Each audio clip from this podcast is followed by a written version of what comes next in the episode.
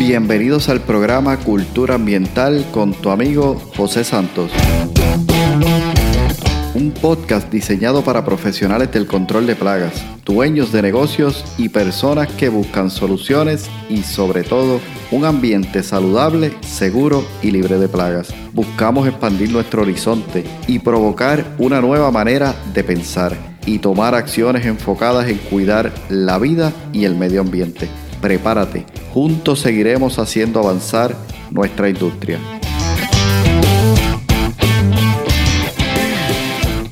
Hola, ¿qué tal? Bienvenidos al episodio de hoy. Hoy me complace tener un invitado eh, de lujo. Siempre, ¿verdad? Comento un invitado de lujo para aquellas entrevistas que este invitado hace una gran aportación. Así que para mí es un placer hoy tener con nosotros a Frankie Fernández, agrónomo. Él nos va a estar hablando sobre lo que es la etiqueta. Como muchas veces hemos escuchado, la etiqueta es la ley. Sin embargo, hoy vamos a hablar un poquito acerca de por qué la etiqueta es la ley, cuál es la importancia realmente de la etiqueta, por qué nosotros como profesionales de control de plaga debemos eh, buscar constantemente la ayuda idónea de esa etiqueta, qué partes tiene la etiqueta que son realmente provechosas para nosotros, cómo utilizarla, para qué plagas utilizar X productos, todo, todo, todo, todas las preguntas que nosotros podemos tener están contenidas en la etiqueta. Así que hoy nos va a estar visitando, como mencioné, eh, Francisco, eh, Frankie Fernández, y básicamente te comento un poquito sobre él, aunque él luego va a estar abundando un poco más al inicio de la entrevista. Frankie eh, ha sido graduado del Colegio de Mayagüez, tiene más de siete años de experiencia en lo que es seguridad en el trabajo, tiene también experiencia en temas de cumplimiento, todo lo que tiene que ver con lo que es transportación, cumplimiento, eh, asegurar los vehículos y la flota de choferes de manera que puedan cumplir con todas y cada una de las leyes, tanto federales como locales. También tiene mucha experiencia en lo que es supervisar y monitorear la seguridad física de los almacenes y de sistemas de incendio, entre otros. Así que hoy vamos a tener la oportunidad de escucharlo. Muchos de nosotros hemos tenido la oportunidad de escucharlo antes ya en las eh, educaciones continuas. Así que para, si para ti es la primera vez que escuchas a Frankie, te invito a que escuches esta entrevista desde principio a fin porque hay mucha, mucha información valiosa para cada uno de nosotros. Así que te dejo con la entrevista y luego al final regreso para algunos comentarios. Comenzamos. Saludos Frankie, bienvenido al podcast Cultura Ambiental. Gracias por decir que sí a esta invitación que te hemos hecho para compartir hoy un tema creo que sumamente importante, fundamental, esencial y aún básico también, pero por ser básico, ¿verdad? No deja de ser sumamente importante. ¿Cómo te encuentras, Frankie? Excelente en el día de hoy, José. Este, muchas gracias por invitarme, ¿verdad? Para participar de este formato de comunicación que me parece que es excelente. Te felicito por esta iniciativa. Eh, he escuchado tus podcasts anteriores y me parece que son excelentes y pues eh, me alegra de estar en la, ¿verdad? En el día de hoy contribuyendo un poco a esta iniciativa. Excelente, excelente. Pues como mencionaba en la introducción, Frankie es agrónomo y hoy está compartiendo con nosotros. Tiene mucha experiencia, ¿verdad? No solamente en su área, sino también en temas de seguridad. Y además nos va a estar hablando hoy sobre la etiqueta, porque creo, como mencionaba, es un tema sumamente importante. Y queremos aprovechar esa experiencia que Frankie tiene. Aquellos que no lo conocen, pues Frankie eh, lleva muchos años en la industria, ¿verdad? Del control de plagas. De una manera u otra siempre ha estado relacionado en, los temas que conciernen a lo que es la educación, las leyes, la seguridad. Así que él también nos hablará un poquito sobre eso. Cuéntanos, Frankie, ¿quién es Frankie Fernández? Seguro que sí. Bueno, eh, eh, gracias por la introducción. Yo estudié agronomía en el Colegio de Mayagüez. Este, tan pronto terminé ¿verdad? mis estudios, hice una maestría. Eh, yo me dediqué a trabajar en el área de la agricultura como tal. Me trabajé con lo que llaman las semilleras, ¿verdad? Son compañías multinacionales que trabajan con la producción de semillas en Puerto Rico, pero que aprovechan el clima, ¿verdad? Que tenemos, el clima, el tremendo clima que tenemos para hacer muchas producciones de, semillas. Y pues eh, no trabajé directamente con lo que es eh, el control de plagas, pero como sí tenía proyectos, pues yo era cliente de verdad de, otros eh, agrónomos y otro personal que hacían el control de plagas, pues uno siempre ¿verdad? verifica que el control de plagas sea el correcto. de todas maneras, uno siempre verifica ¿verdad? las etiquetas, uno verifica los modos de acción, uno verifica la resistencia, todo lo que tiene que ver con un control de plagas eficiente.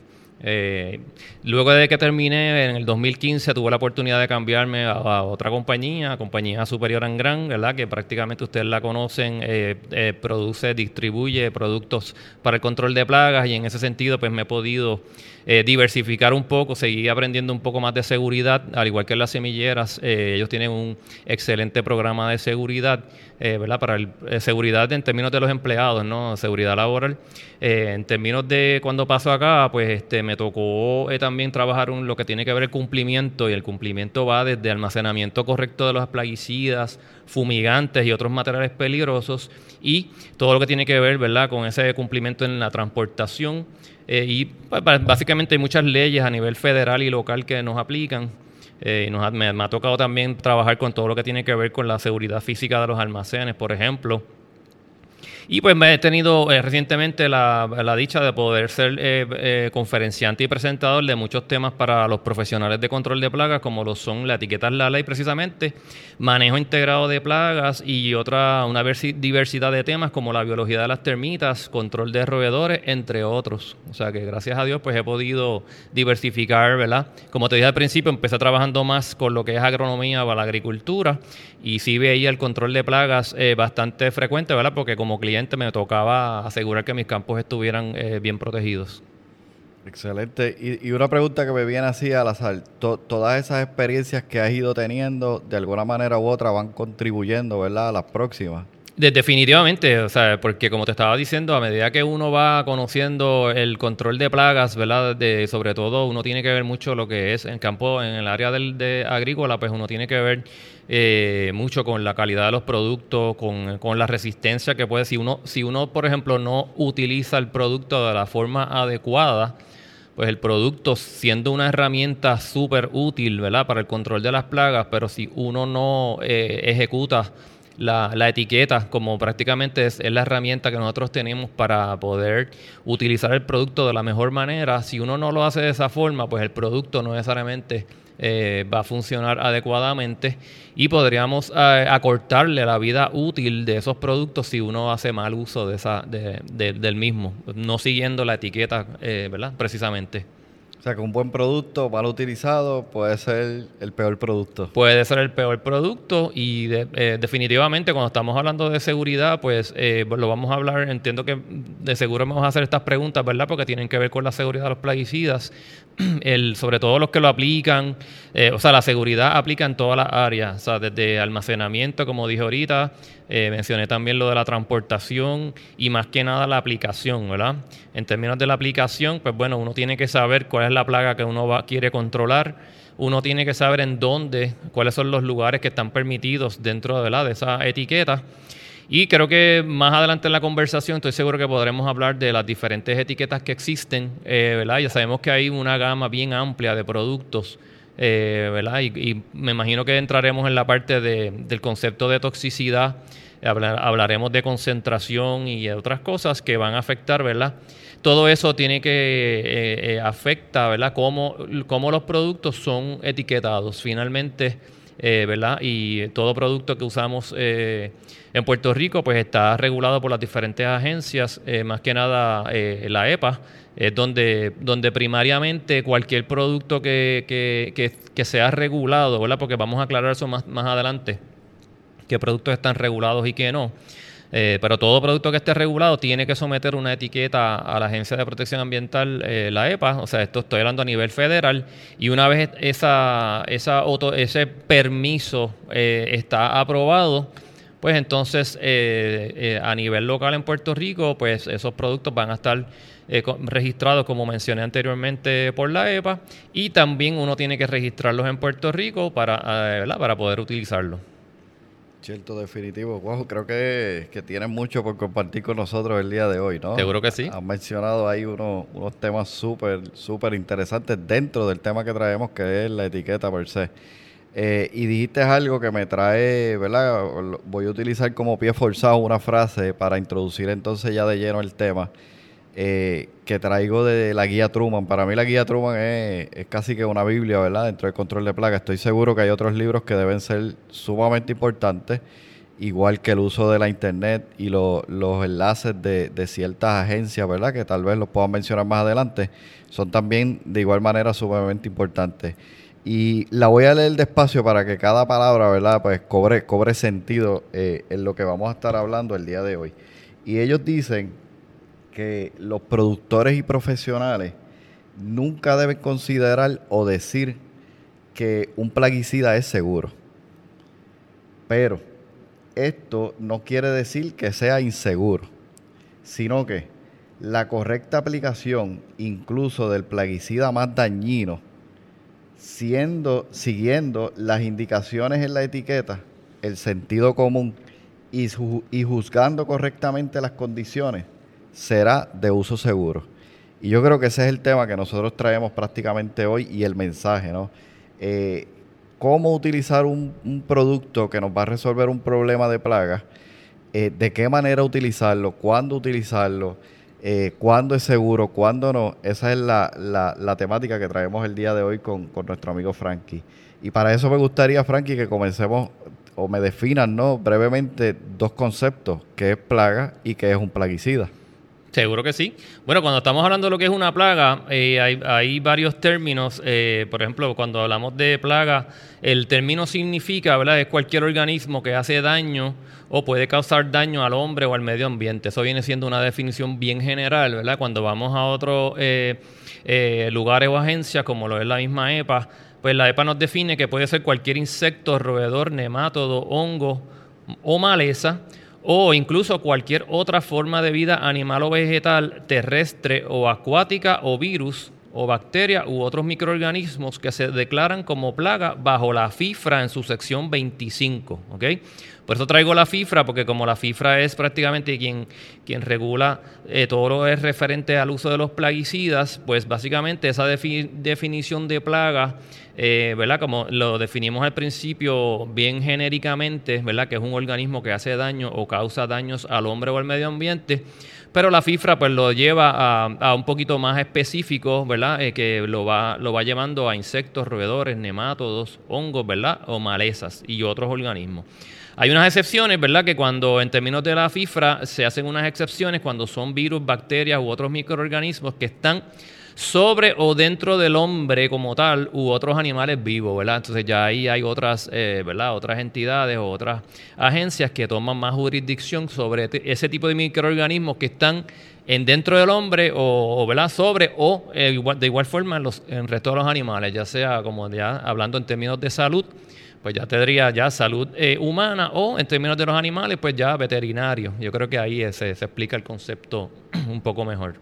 Definitivo, o sea que una plaga realmente la clave está en que haga daño, ¿no? Que cause enfermedad. Que haga daño o puede causar una molestia, porque por ejemplo puede haber este eh, una, por ejemplo, si al término de la agricultura hay plantas que son plantas que uno las las interesa porque tienen frutos comestibles, pero si no está, si está dentro de un campo que no es el campo que tú estás produciendo, pues esa, esa misma eh, eh, planta o árbol, si está fuera de lugar, está en un sitio que no es el que tú quieres, pues te está causando un daño.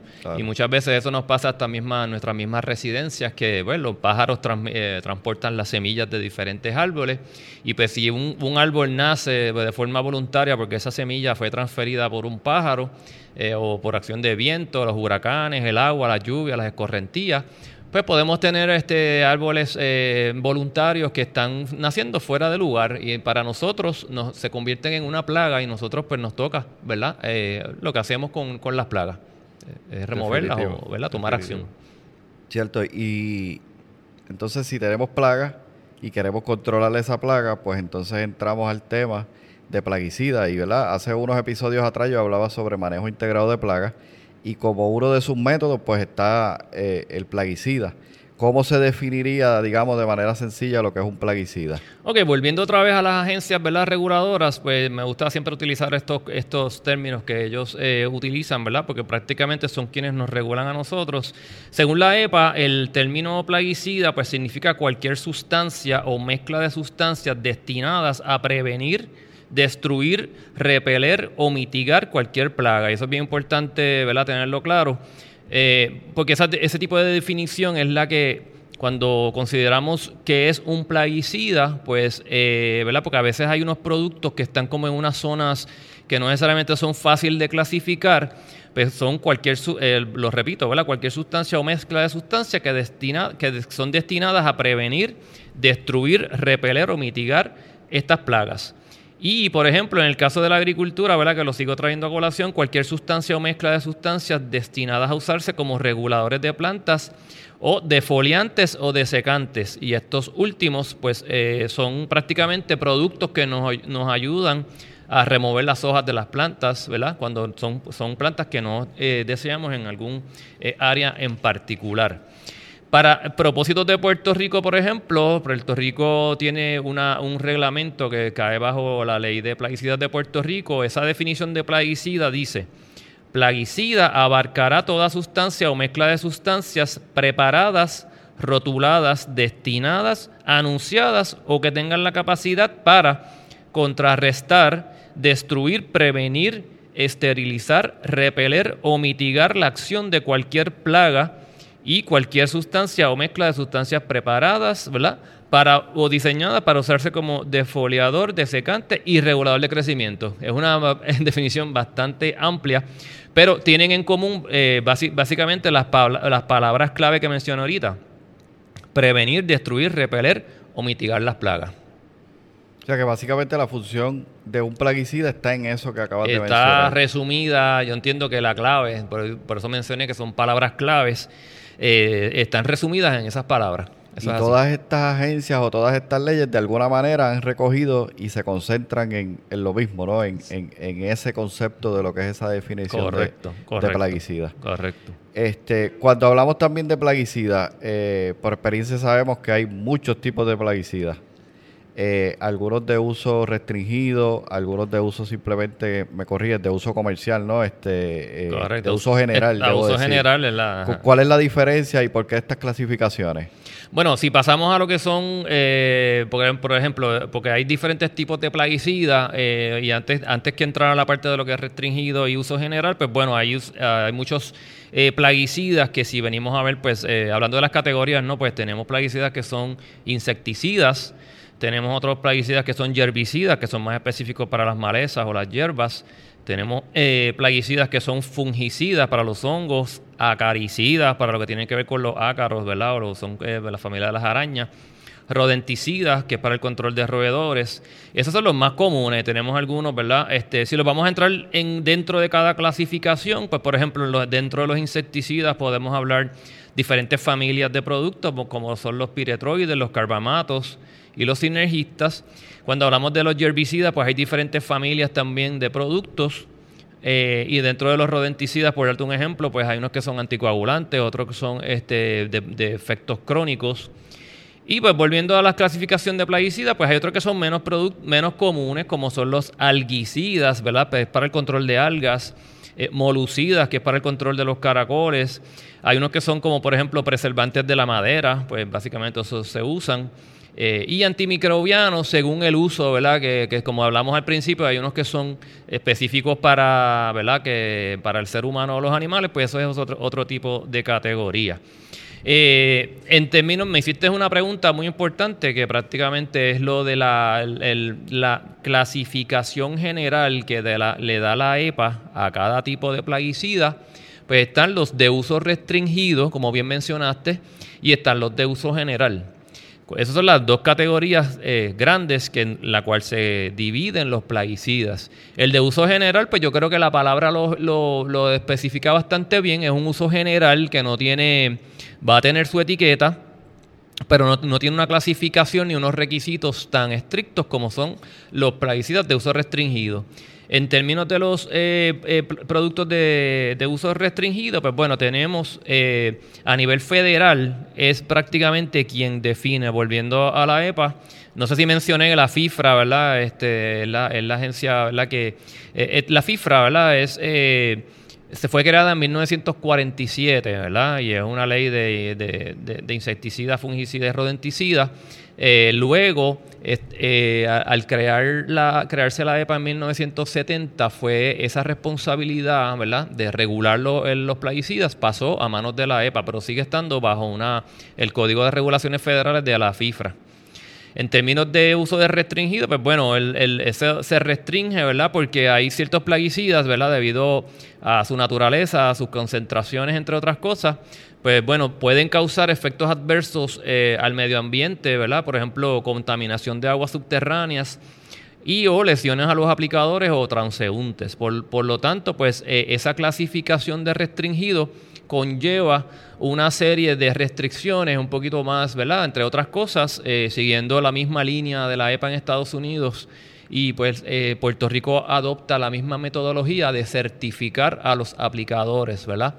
Y eh, dependiendo de los usos que, que van a estar utilizando los plaguicidas, pues se le da una certificación que le permite el uso de plaguicidas de uso restringido.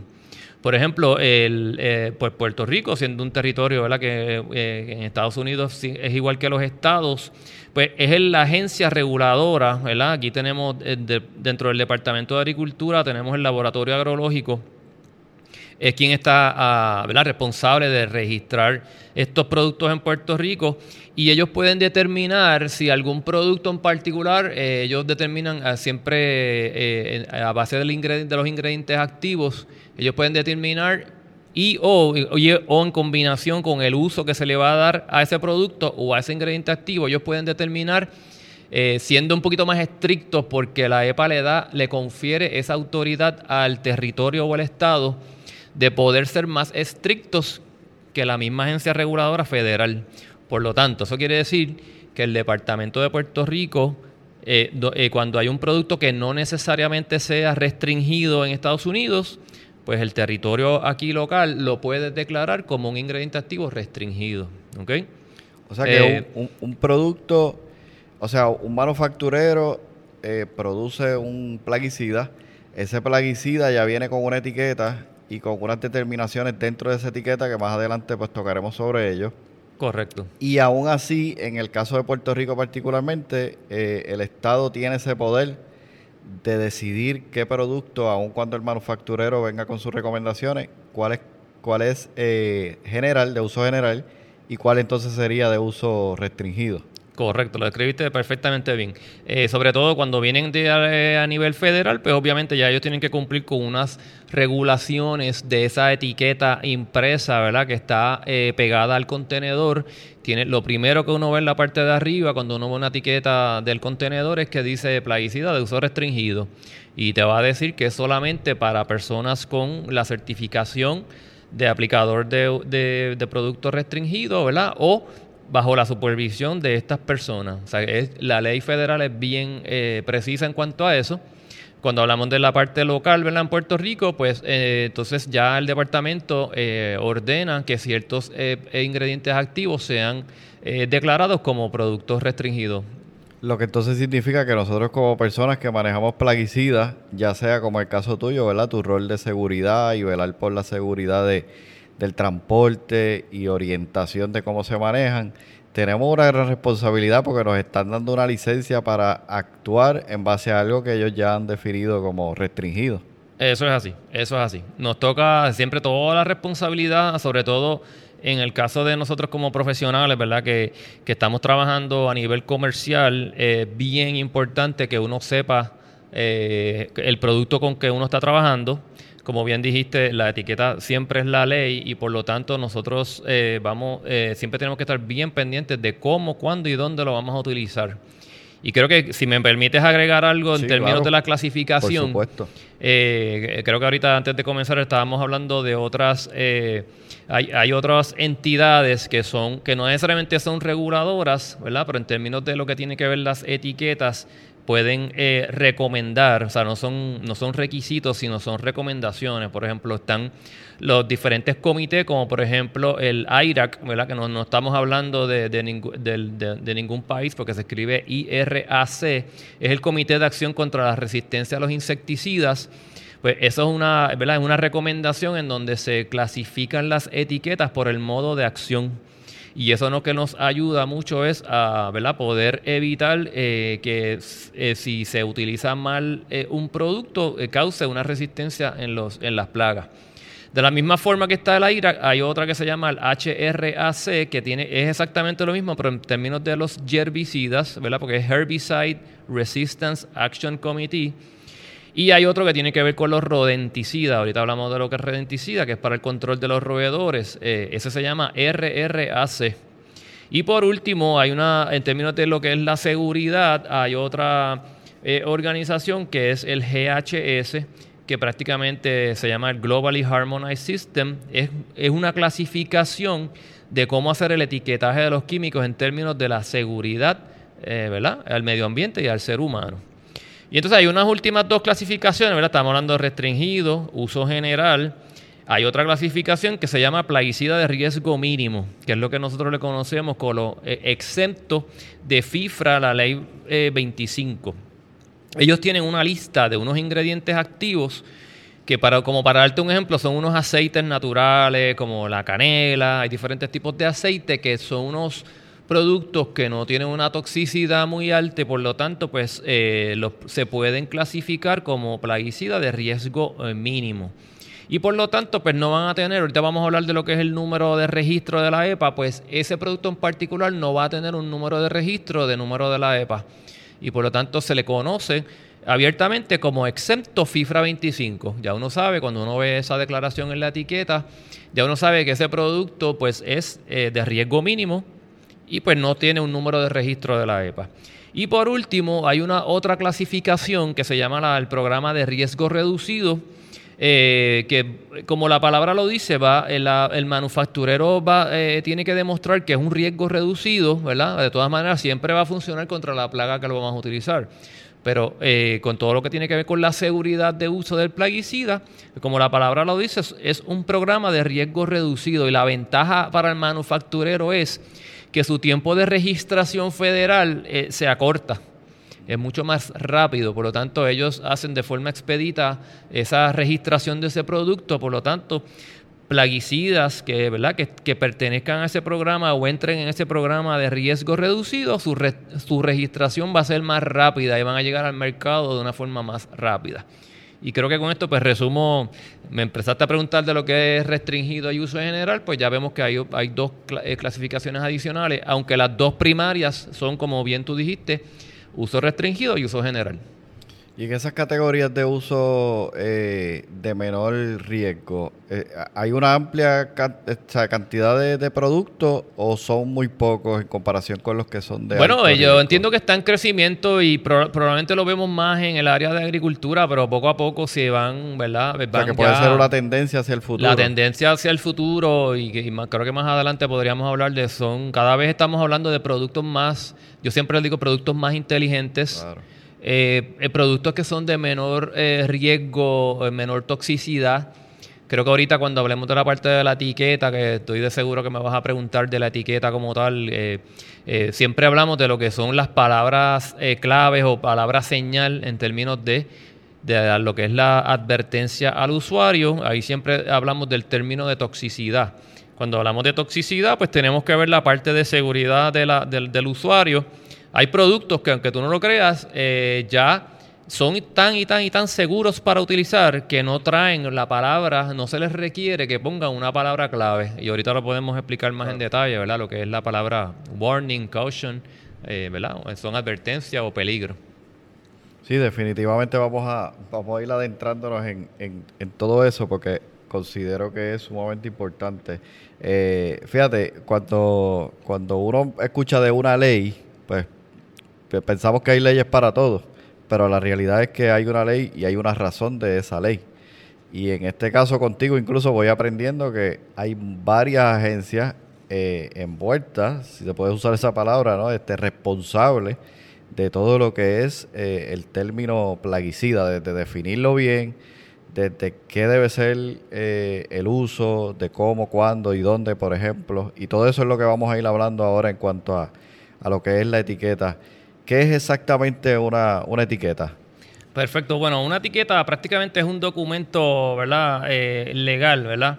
Eh, es básicamente lo más importante que tiene la etiqueta eh, es que tiene, y lo voy a empezar quizás un poquito, más que nada, como dijimos, la etiqueta es la ley, ¿verdad? Pero la etiqueta, o sea, es la forma principal que tiene un fabricante de dar al usuario información sobre el producto. Más que nada, eso es lo, más importante que tiene la etiqueta, entre otras cosas que vamos a estar hablando ahora, ¿verdad?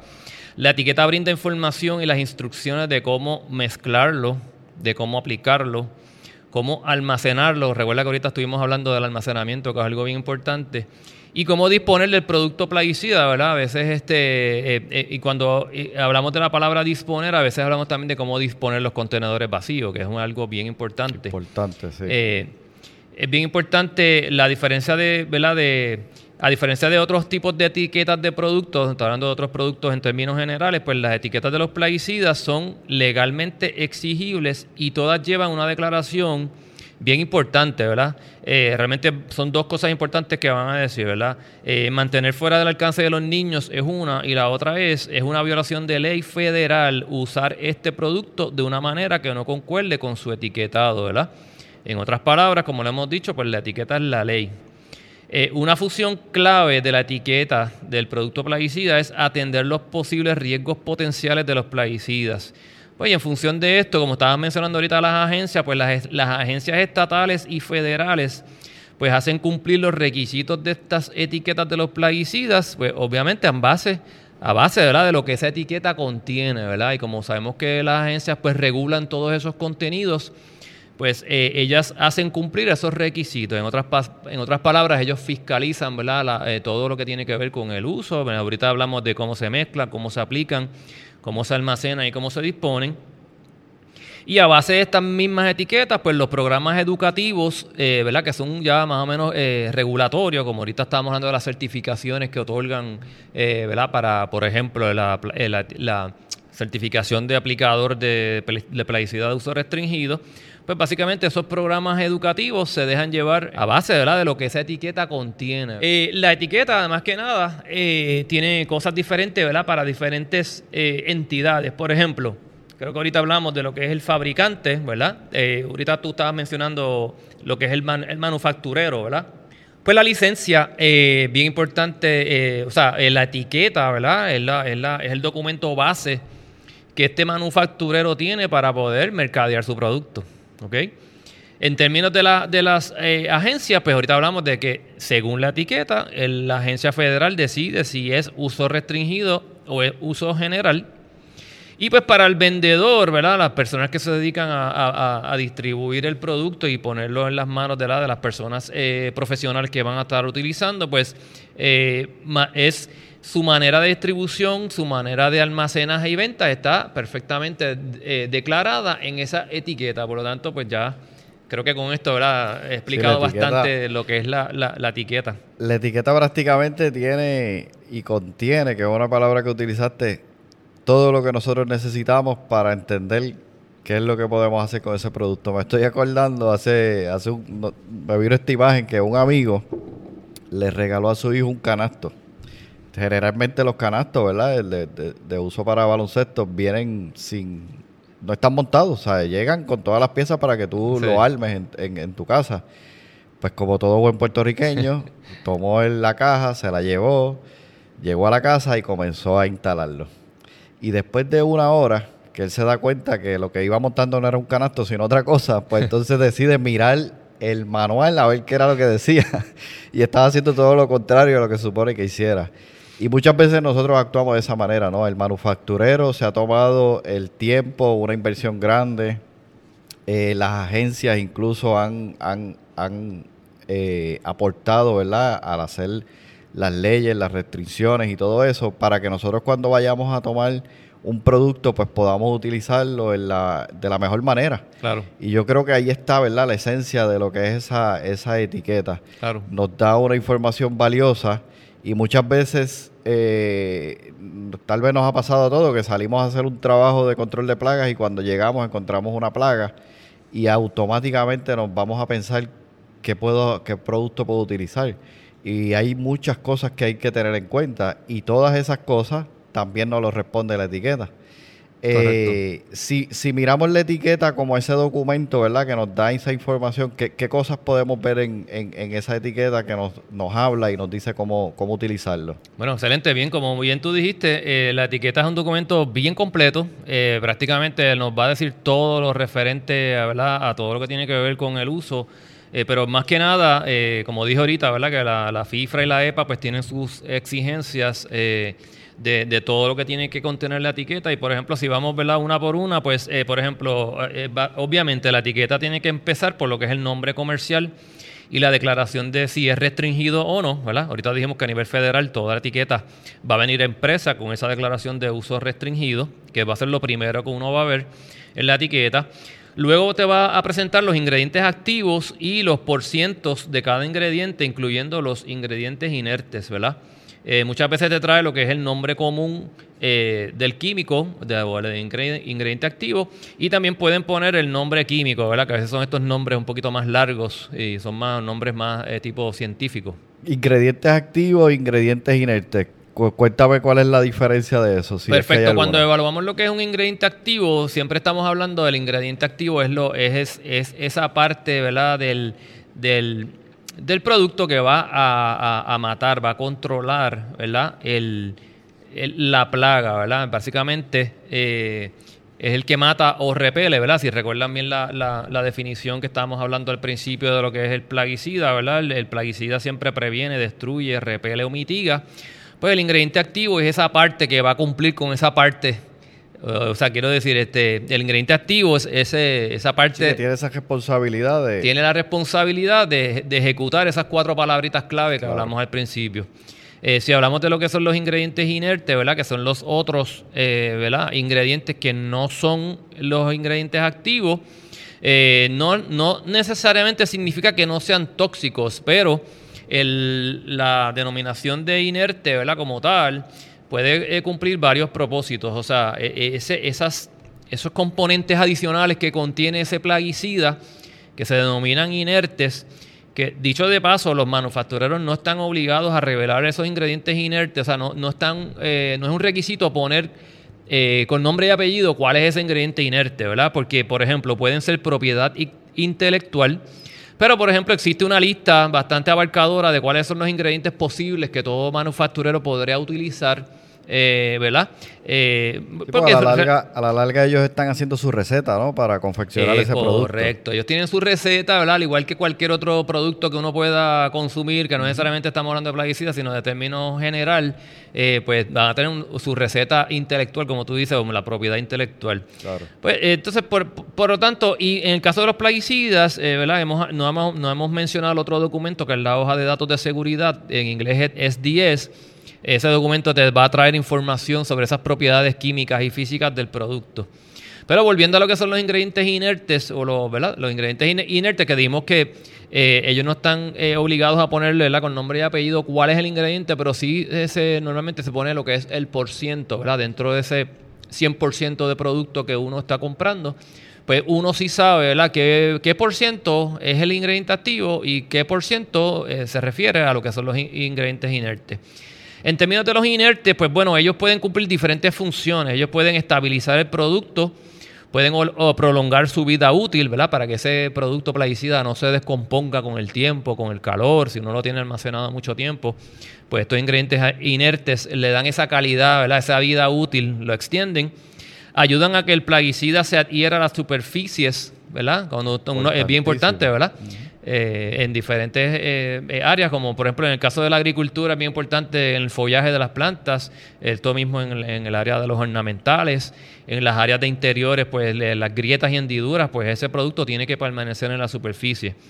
Para que el, plaguicida se esparza por la superficie también es otra. A veces uno quiere que, cuando hace una aplicación superficial, pues que ese plaguicida cubra bien la superficie. Eh, para que ayudar a que el plaguicida se disuelva mejor en el agua, ¿verdad? Volvemos a la calidad final del producto. Para evitar que se forme la espuma o se ponga gomoso, se forma espeso, ¿verdad? A veces tenemos la situación, ¿verdad? Que tenemos una, mezcla en un tanque y esa, ¿verdad? ese producto, si uno no tiene las consideraciones adecuadas como mantenerlo agitado, eh, si uno lo deja más tiempo del que debería estar, ¿verdad? Eh, casi siempre se recomienda que se utilice el mismo día en que uno preparó la mezcla. Eso va a depender del producto y va a depender de lo que diga la etiqueta, ¿verdad? La facilidad de, aplicación, ¿verdad? Ahorita hablamos de que se esparza mejor, que cubra mejor la, superficie. Y para hacer que estos ingredientes, si son diferentes ingredientes activos, eh, sean compatibles unos con otros, ¿verdad? A veces son unos ingredientes que ayudan a que ellos, eh, ¿verdad? combinen mejor dentro de esa solución.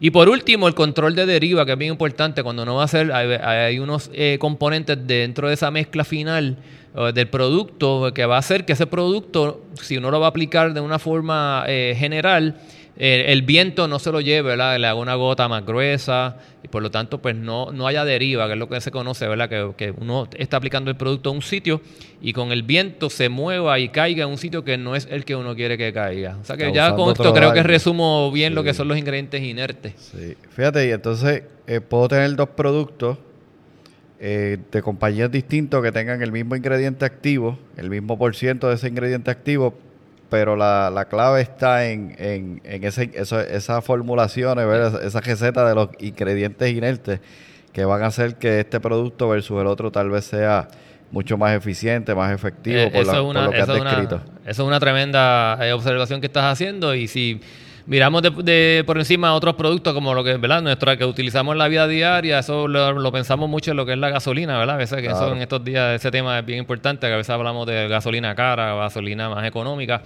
Pues mucha gente tiene su preferencia en lo que es algún tipo de una marca de gasolina porque tienden a, entender que esa gasolina tiene unos ingredientes que la hacen, ¿verdad? De mejor calidad que otra.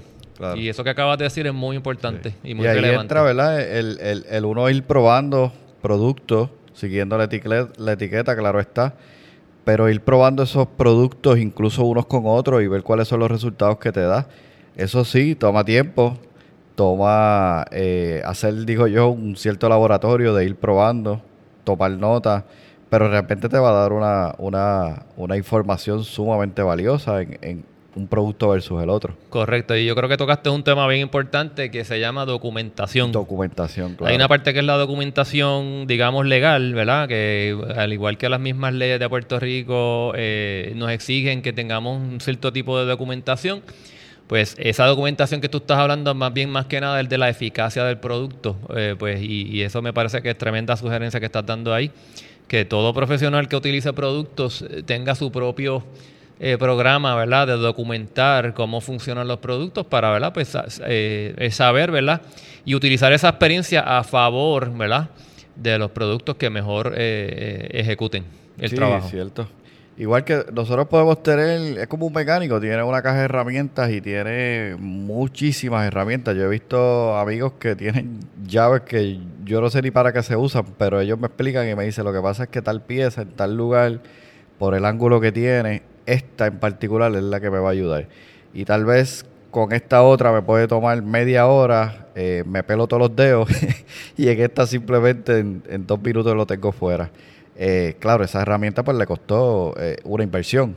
Y, y, mira la palabra que uso, ¿no? Inversión, porque el documentar, el llevar un registro, es una inversión de tiempo y tal vez dinero en los productos que estés utilizando, pero a la larga es, es un gran beneficio para, para nuestra propia empresa, ¿no? Correcto, excelente. Mejor, mejor dicho, no, no, no lo hubiese puesto yo. Excelente. Entonces te interrumpí en el tema de los ingredientes activos y los ingredientes inertes, pero llevabas una secuencia de... no, yo creo que básicamente cubrimos todo lo que tenía que ver con ingredientes inertes. Realmente, pues ya sabemos que básicamente no es la, el componente del producto que se encarga de matar o repeler eh, la plaga, sino que le agregan a esa calidad del producto, ya sea prolongando la vida, eh, mejorando su forma de aplicación. eh, o mejorando la uniformidad de aplicación, haciendo que esos ingredientes, ¿verdad? Cuando son eh, varios ingredientes activos que se combinan dentro de ese producto, que sabemos que hay muchos productos que vienen de esa forma, ¿verdad? Eh, que vienen combinando diferentes ingredientes activos, hacen que esos ingredientes activos funcionen de una mejor forma. A veces hablamos del concepto de sinergismo, ¿verdad? Sinergismo es que prácticamente eh, la combinación de dos o más eh, ingredientes activos funcionan de una forma mucho más fuerte que, o mucho mejor que cada ingrediente en su, en su carácter individual. Sin duda alguna, una entrevista que va llevando un excelente ritmo. Sí, la etiqueta, sabemos que es un tema complicado en el sentido de que es, primero, extenso, segundo, contiene muchas diferentes áreas y muchas veces estas diferentes áreas a su vez tienen otras diferentes áreas. Así que queremos ir despacio, por eso he decidido picar la entrevista que tuvimos con Frankie para que puedas ir, digamos, marinando esos conceptos que hasta este momento él ha, ha traído para nosotros. Vuelve y repásalo, sería mi, mi, consejo para ti. Repasa hasta este momento lo que hemos estado escuchando. Y la semana que viene, entonces continuamos con lo que sería la segunda parte de esta entrevista. Así que recuerda, repasa los conceptos y prepárate y espera con ansia la próxima entrevista. Asimismo te pido que compartas esta entrevista, este podcast Cultura Ambiental, nuestro programa. Recuerda que este no solo es mi podcast, sino es tu podcast Compártelo con otros colegas para que también se puedan nutrir de toda esta información que estamos compartiendo hasta este momento y la que falta todavía por seguir compartiendo con cada uno de ustedes. Así que por hoy me despido, pero recuerda que la semana siguiente estamos lanzando la segunda parte de esta entrevista, donde Frankie entonces continuará explicando sobre el tema de la etiqueta. Así que me despido por hoy con el compromiso de regresar la próxima semana y como siempre digo, recuerda, Juntos seguiremos haciendo avanzar nuestra industria. Has escuchado el podcast Cultura Ambiental. Para más información visita nuestra página web culturaambientalpr.com. Allí encontrarás información sobre este tema y sobre otros temas de interés. Cultura ambiental, impactando la industria del control de plagas.